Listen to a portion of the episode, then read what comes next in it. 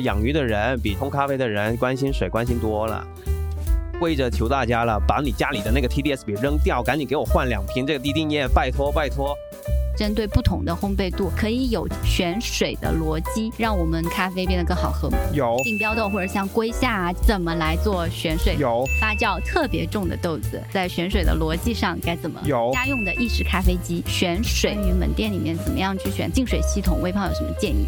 有，太好了，就这样。至少它会比纯净水适合所有的咖啡。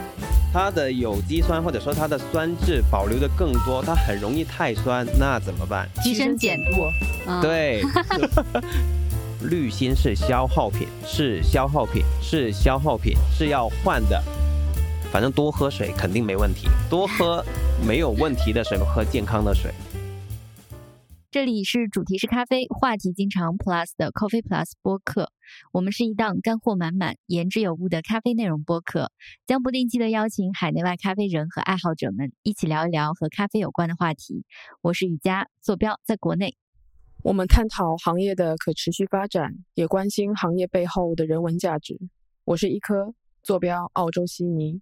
今天呢，我们来聊一个，不管大家在家用什么样的方法来冲咖啡，无论是手冲咖啡、意式咖啡，甚至是你冲挂耳咖啡，或者是买来的冷萃液啊，都会用到的一个非常重要的原料就是水。但是同时也是最容易被大家忽视的一样东西，也是水。然后呢，我们今天请来的也是在这个话题上比较有知识积累和研究的 Simon 微胖，他呢也是微胖的烘焙师。公众号的主笔人，欢迎你欢迎 Simon。谢谢大家。来做个自我介绍吧。呃，Hello Coffee Plus 的听众朋友们，大家好，我是人在上海，来自广州的小胖子，大家可以就叫我微胖。呃，很高兴今天能够来到呃我们的节目里边，跟大家分享一些我可能这两年会特别关心的一个话题，或者说特别关心的一个领域，就是呃关于咖啡和水的之间的一些有趣的关系。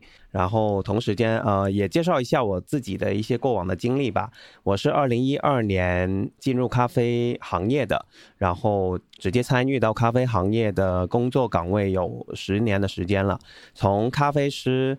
再到一个就是企业的内部的讲师和培训师，再到后边成为了星巴克中国第一批的咖啡烘焙师，然后来到了上海。啊、我是一六年十月份抵达美国，参与那个咖啡烘焙师的培训的。同年的双十一，我就是正式发出了我第一篇的文章。其实从那个时候开始，直到现在，我也没有太对这个公众号有一个就是非常非常怎么说呢，就是很很宏大，或者说很很很如何要运用它干嘛干嘛的样这样的一个想法。我其实更多的就是想要把它当做是我一个学习和了解咖啡和周边信息的一个笔记本。本期节目的完整版可以在小宇宙 App 平台收听。感谢您一直以来对 Coffee Plus 播客的支持，我们下期见。